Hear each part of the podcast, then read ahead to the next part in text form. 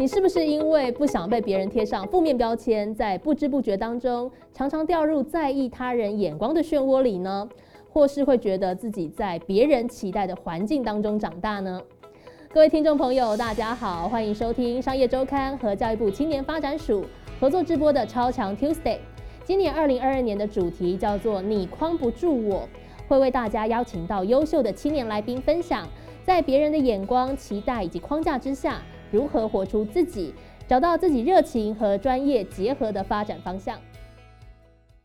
欢迎来到教育部青年发展署的超强 Tuesday，我是微微。我们来宾不在台湾，远在英国，所以我们今天是透过连线的方式邀请到这位来宾。在一个他非常想睡觉的时候呢，跟我们分享他的经验。我们今天邀请到的呢是 Refugee One On One 台湾的创始人君元胡君元来到节目当中。君元你好，主持人好，各位观众好，大家好，我是君元。是邀请到君元哦，真的是现在应该是很想睡啊，但我们我们快要完成这个在你。想睡的时期的一个重要任务。其实刚刚简单介绍了军援的这个背景啊，Refugee One On One Taiwan 其实主要关心的是难民议题。当然，我想难民议题在近期可以说是被很多人比较密切的关注，尤其是俄乌战争爆发之后，大家对于国际议题的关心很热烈。然后在台湾，其实有很多年轻人。对于刚刚讲到的这种人权议题、难民议题也很在意，要怎么加入或怎么去关心跟了解，其实也有很多人正在努力。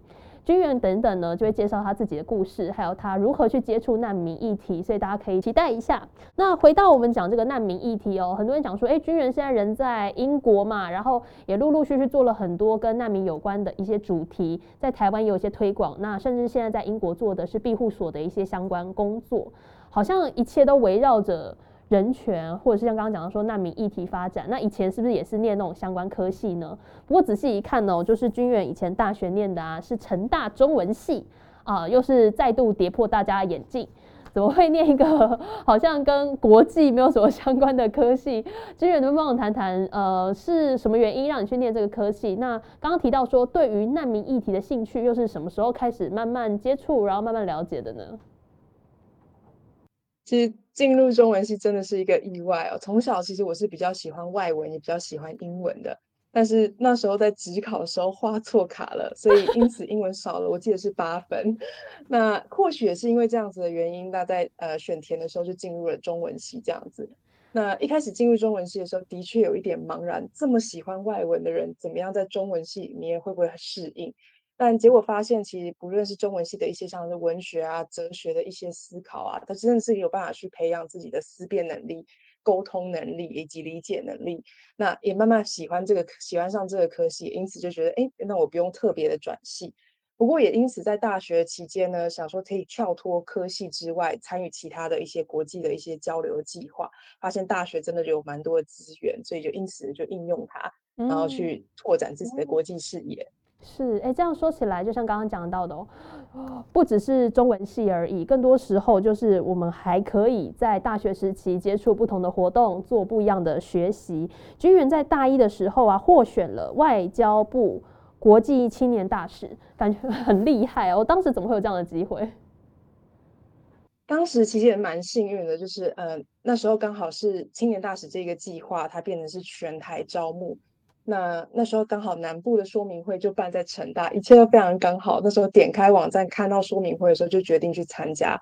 参加之后，真的发现说，哇，居然有办法去拜访，比如说不同国家的一些政府官员、当地机构、大学，然后甚至是一些侨社。然后，并且外交部有办法去资助这样子的旅程，所以我那时候就觉得说，真的是一个非常棒的机会哦。对于家里经济能力有限的我，就觉得说，一定要好好把握这个机会去申请。那最后也很幸运的甄选上了这个计划。嗯，哎，我觉得那也算很关键的一步哦，就说有更多的机会接触到国际的事物，然后去认识这个世界。那其实，在呃大一的时期有这样很不错的机会，一直到说。呃，之后陆陆续续也申请呃政府啊，或是青年署的各类计划。哎，你自己觉得这样子的经验是不是也给你累积了很多不同的体验呢？因为这些都是自己主动去找到的一些资源，然后有别于我们以前说，哎呀，你念书就是把自己的书念好就好了，这些都是主动去找到的。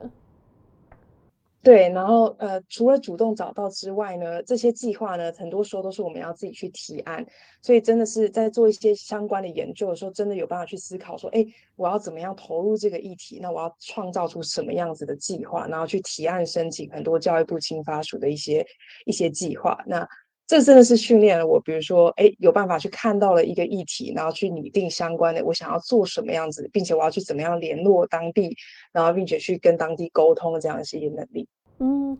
我想这是大学很丰富的一块哦，就是说不只是念自己的科系，然后也透过各类的资源，不管是学校的啊，或者是校外啊，政府提供的各类活动，其实让自己接触到更多议题。那很多人就会很好奇啊，呃，真的出国应该算是比较长的时间，就是那个军员在大学毕业之后有机会就在国外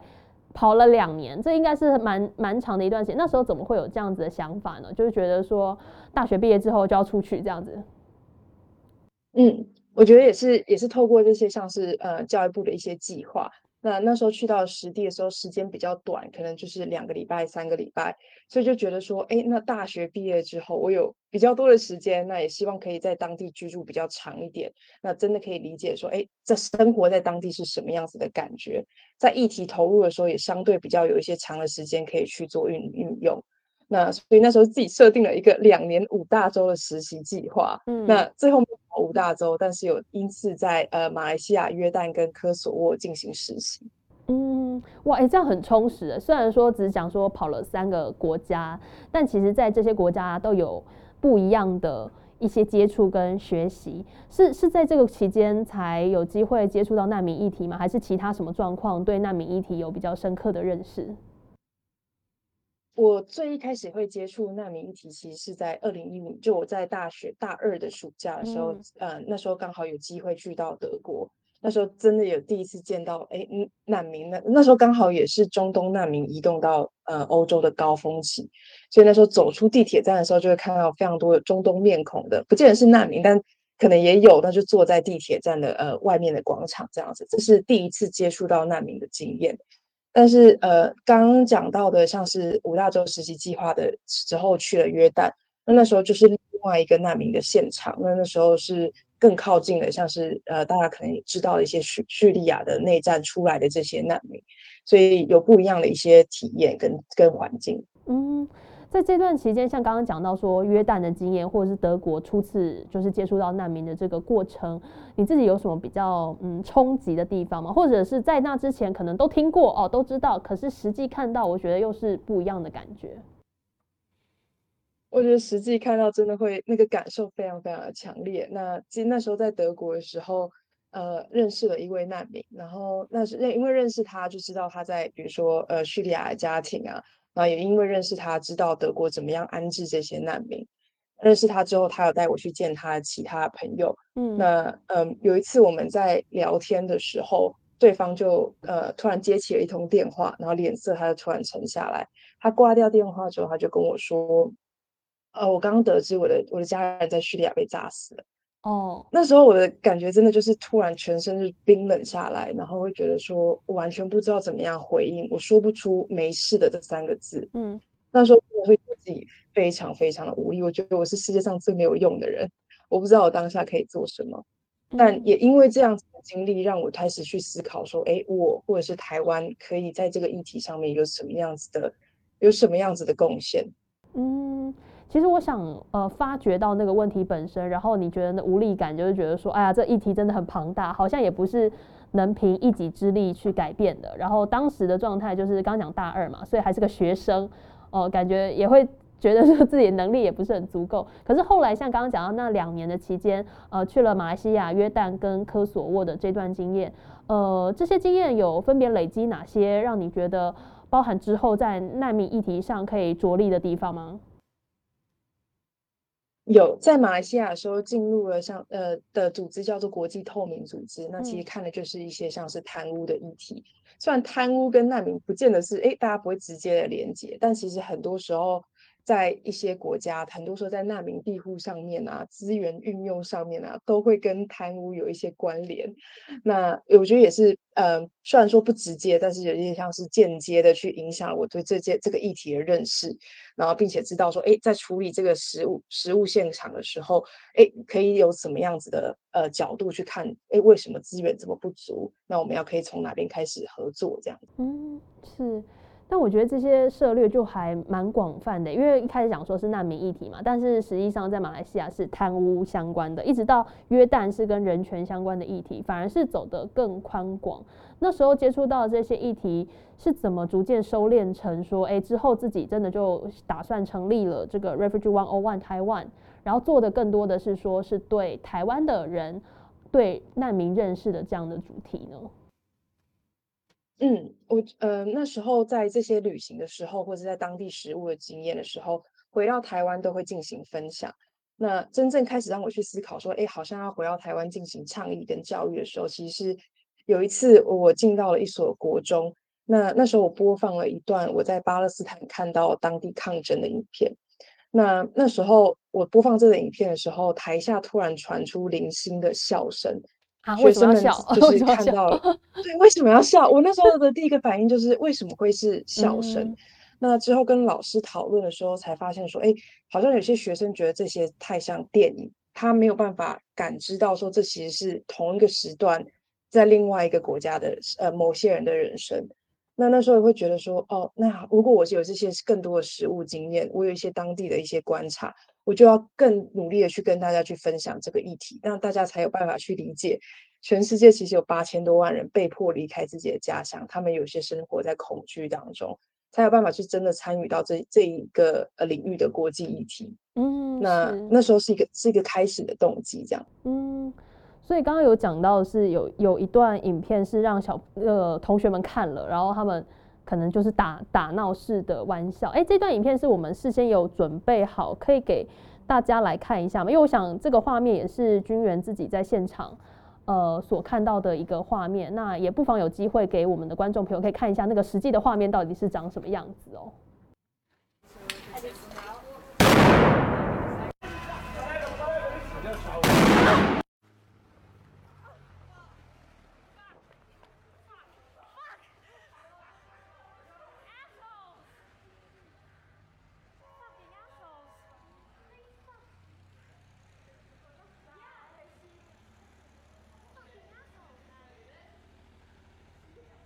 我们看到这个画面啊，有没有听到一开始的那个嘣的很大的声音？然后，呃，军员刚刚有讲到是一个抗抗争的画面。那军员可以帮我们谈谈，你当时在那个现场还有办法，就是拿着那个手机或相机来拍这个画面，感觉蛮蛮不可思议，感觉现场是还蛮混乱的，是吗？对，所以中间有一小段是我在逃的时候，是那个非常非常晃动的一个一个一个片段。那现场的状况呢？就是其实抗争者，这真是一个很小型的抗争哦。抗争者大概只有三到四位而已，但是对方是军人，所以军人那边他就有投放像是催泪瓦斯、闪光震撼弹，呃，这些比较，我说我觉得比较有影响力的一些一些武器啦。嗯，那当时候在那边的时候，其实真的也有现场感受到，就震撼弹其实还是真的会，就是有一点身体上面的一些冲击，就站不稳的一个感觉。嗯，那。大家也有在影片当中看到他们出动那种水车，就是把所有人都聚集在一起，然后同时投放这个震撼弹。那时候真的是有种，哎，我第一次有这么接近死亡的那种感觉。那也不是因为生病，不是因为意外，而是有个这么明确的人物朝着你投着投放一个会伤害你生命的东西。我那时候第一次真的可以感受到什么叫做被迫害的感觉。嗯，那你怎么还敢站在那边呢？要是我就觉得很想跑。这应该是很多人看完那影片会有那种感觉吧，想说已经这么危险了，然后你才说这是小型的抗争，我们看起来很很不小型哎。当当下其实有有一点有一点也逃不走，就是因为现场的变化真的真的太快了。不过。我那时候也有看到很多像当地，其实大家可以看影片中可以看到，其实它就是一般的市集，它就是居民会居住的地方。所以我有看到当地的居民，他们就是会不断的探出头来看看现场的一个状况，因为真的没有办法，真的没有办法说，就说哎，现在一定是可以获得控制啊，或者是情况会不会升级？那那时候第一次让我觉得说，哦，我我我第一次觉得很恐惧的感觉，却是他们平时的。其实的生命经验，那也会也会觉得呃真的蛮有感触的。嗯，就说我们看起来很惊讶或觉得很特殊的画面，对于当地来讲可能是一种日常，然后他们已经很也许习惯，但是对我们来讲还是会有带有那种恐惧的方式去面对这样的情况哦。那回到我们讲说这个 Refugee One O One Taiwan 哦，呃，真的想做的是带给很多。台湾的人对难民的认识，你一开始怎么去切入的呢？就说，很多人讲说，那要认识，那要怎么认识？台湾好像距离国际，大家都会自己想象距离很遥远这样子。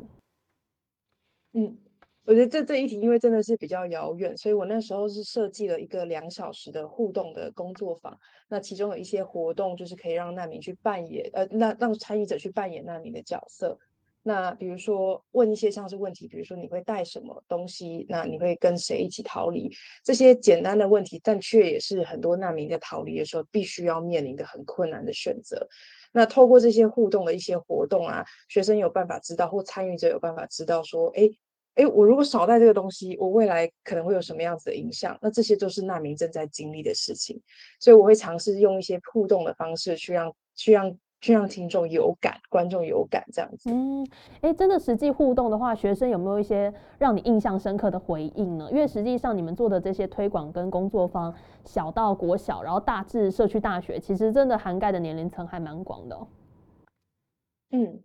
我觉得有时候，呃，我一开始其实主要也是联系高中跟大学，因为我觉得好像这个年纪比较可以讨论一些比较困难的，像难民这种比较困难又生疏的议题。那但是。呃，结果发现说，哎，国小的也可以，社区大学的也可以。那很多时候在跟国小的学生去进行讨论的时候，他们有时候会问的问题，其实我觉得非常的直接，也非常的有趣。像比如说，前阵子在跟嗯马来西亚的一所小学进行分享的时候，谈到马来西亚的一些难民的一些现况，那学生就很直接问了，为什么不能够让他们工作？这个问题听起来非常的直接，那他也是一个非常真诚的一个提问，却是。一个就是非常，我也很想问执政者的一个问题：为什么在政策设计上面不能够提供这样子的工作权利？所以其实很多时候学生们的问题直接，但却也是非常关键的一个一个必须要去讨论的一个议题。嗯，等于说他们会更直观的想到一些觉得不合理的地方，但是现行的制度却没有办法符合这样的一个需求。哦那不管是推广，或者是说让更多人认识难民所面对的困境。呃，军员自己有没有觉得对于这一个 Refugee One O One Taiwan 的下一步计划，或是有一些具体想要做的事情呢？嗯，虽然 One O One 目前比较多还是像是工作坊或是讲座的部分，但是呃，最终的目标其实就是希望让更多人去认识跟投入这个议题。所以像呃最近目前正在筹办的，其实跟其他伙伴在筹办的也是台湾希望可以有自己的难民周。难民日是每个每年的六月二十日，那希望今年在难民周的时候也会有一些系列相关的一些活动。让大家有办法去进行一个参参与这样子。嗯，是。就如果大家对难民有兴趣的话，其实陆续可以在网络上都可以找到一些难民周相关的活动哦，可以来多加参与一下。其实我觉得这几年台湾有很多青年朋友对于国际议题很感兴趣，或者是对于什么加入组织、加入 NGO 都很有一些想法。你自己会觉得他们应该要做哪些准备呢？就是说，台湾的青年如果想要认识国际的议题，像刚刚讲到 NGO 的，或像难民这样的议题。要有有什么样的建议可以提供给大家？我相信大家就是想要投入这个议题，一定会有专业的一些学士的一些培养。那这部分的话，我觉得都没有什么太大的问题。语言能力，相信可能很多人也是会说，甚至有些人会说阿拉伯文或者说其他的语言。那我觉得，呃，最想要给大家的建议是心态上面的一些调整。像我在约旦的时候，其实很常就会看到很多外来的这一些呃工作者。他们其实就抱持一种救世主的心态，我给你东西，然后你就应该要感激涕零的，就是你要接受。但其实实地的现场完全不是这个样子。我们反而很多时候需要去面对的是，诶，那他如果真的就我们给的东西是他不需要的，他因此不接受或不喜欢的话，我们要怎么去调整自己的心态？我们应该不是我们我们不应该是就是上对下的援助他们，而更多的时候是跟他们一起合作。去思考说，到底怎么样可以让他们的生活变得更好？嗯，是，哎，也也也延续军援的话哦，就是说也有观众提问说，想要问问看，说我们一般人、一般民众可以怎么样来帮助难民？除了金援之外，就是很多人可能会觉得帮助难民是什么捐钱，但除了捐钱钱 之外，还有什么事情可以来做的？嗯，目前的话，因为台湾其实没有难民法，那目前的话，所以其实台湾很多来台湾寻求庇护的人，他没有一个正规的管道去申请申请庇护、申请难民的资格，也因此，我可以完全可以理解，在台湾非常非常难去做于难民的一些直接的援助，那很多时候都只能靠捐款给其他的组织在海外进行进行相关的计划。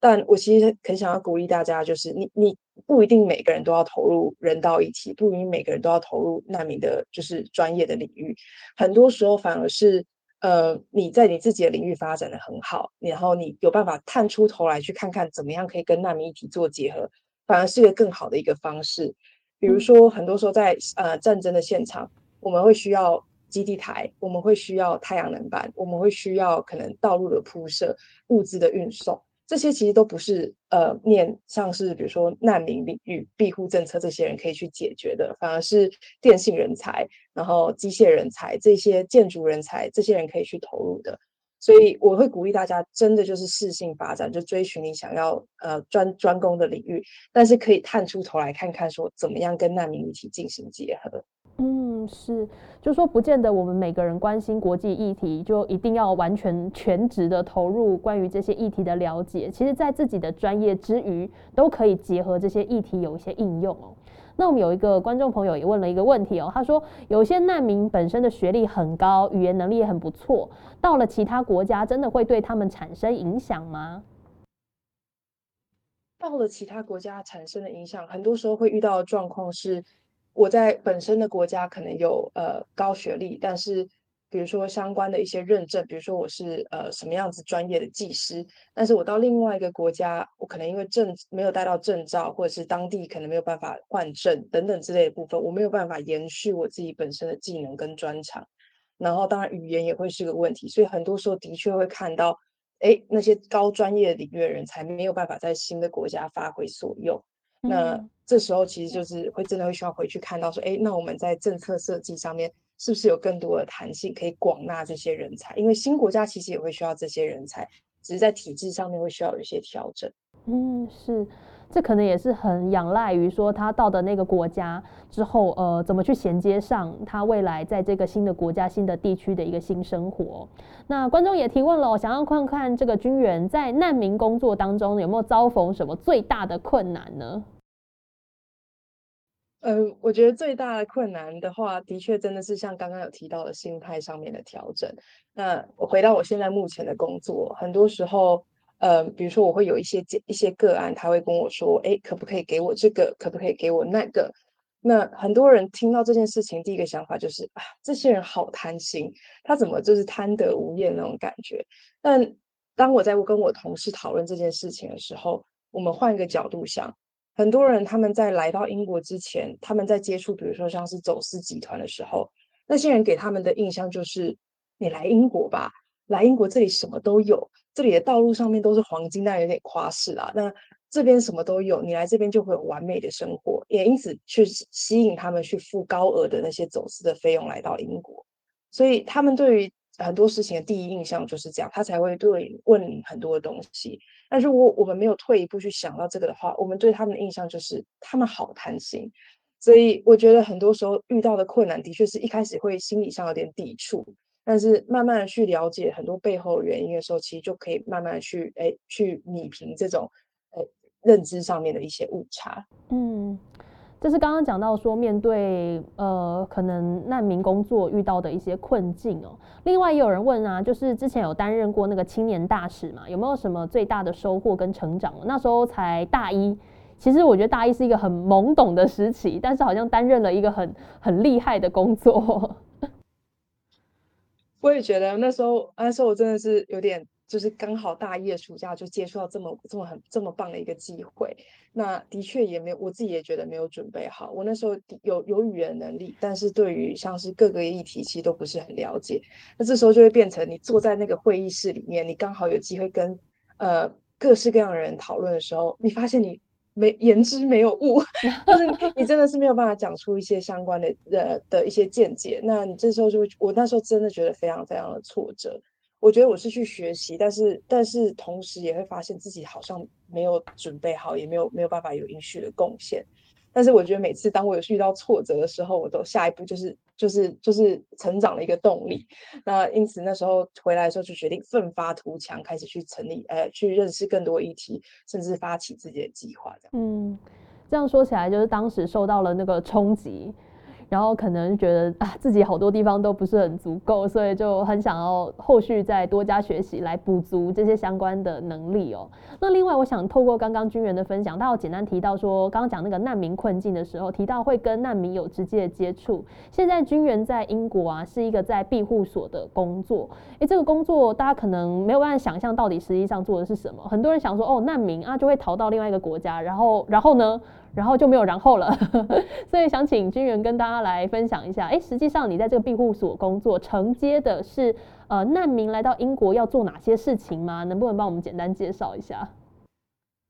对，我在工作的这个庇护所里面大概有二十个人，然后来自不一样的国家。那这个庇护所主要的工作就是希望可以在呃，比如说一两年的时间里面。让他们适应当地的环境，培养独立自主的能力。因为下一个阶段就不会有像我们这样子的员工去做这么强高强度的一个支持。那我们要支持什么呢？我们其实 方方面面都要支持。从你的教育，比如说要帮你进帮你入学，在你比如说在学习的过程上面给予支持。那医疗，比如说你需要心理健康的一些辅导，那或者是你需要去，他们很多时候经历很多国家，暴露在很多的不一样的疾病当中。可能要去施打疫苗，那听起来感觉好像都没有什么，好听起来很简单吧？你就带他去入学，你就带他去打针。那但是很多时候我们要做，其实就是跟他进行文化上面的一些沟通。他们可能很多的时候，一些自己文化背景、家庭的背景，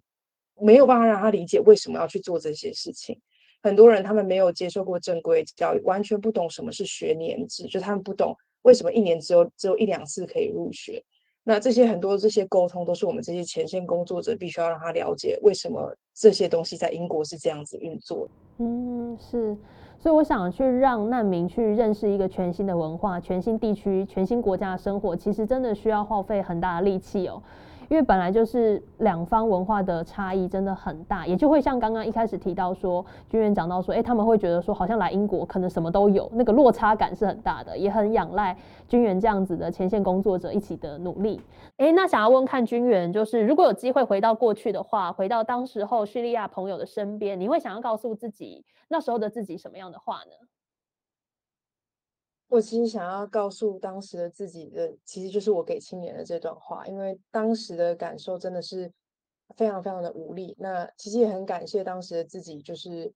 呃，在面临这样子的无力感的时候，决定的是，比如说我去跟台湾人讨论，跟身边的朋友讨论这个议题，甚至决定去到更多的实地现场去做更多的研究。那呃，真的很想要跟那时候自己讲，就是希望可以马上跟他讲说，真的就是觉得无力，但呃觉得渺小，但并不代表无能为力。那也特别想要感谢他，就是哎决定做了做了想要呃做了这样子的决定，就开始去努力的去执行。那也没有放弃这个议题，因此走到了现在，我觉得非常非常。适合我自己的一个位置，请君元简单分享一下这本书叫做《向下扎根德国教育的公民思辨课》。那这本书有什么特别的地方想要推荐给大家的呢？想要推荐这本书有主要有两个原因哦。那第一个原因就是因为难民议题对很多台湾人来讲是一个非常遥远的议题，对吧？所以这本书有简单的带到，比如说难民的为什么必须要逃离自己的国家，逃离的时候会遇到什么样子的问题跟困境，就有一些简单的一些摘要。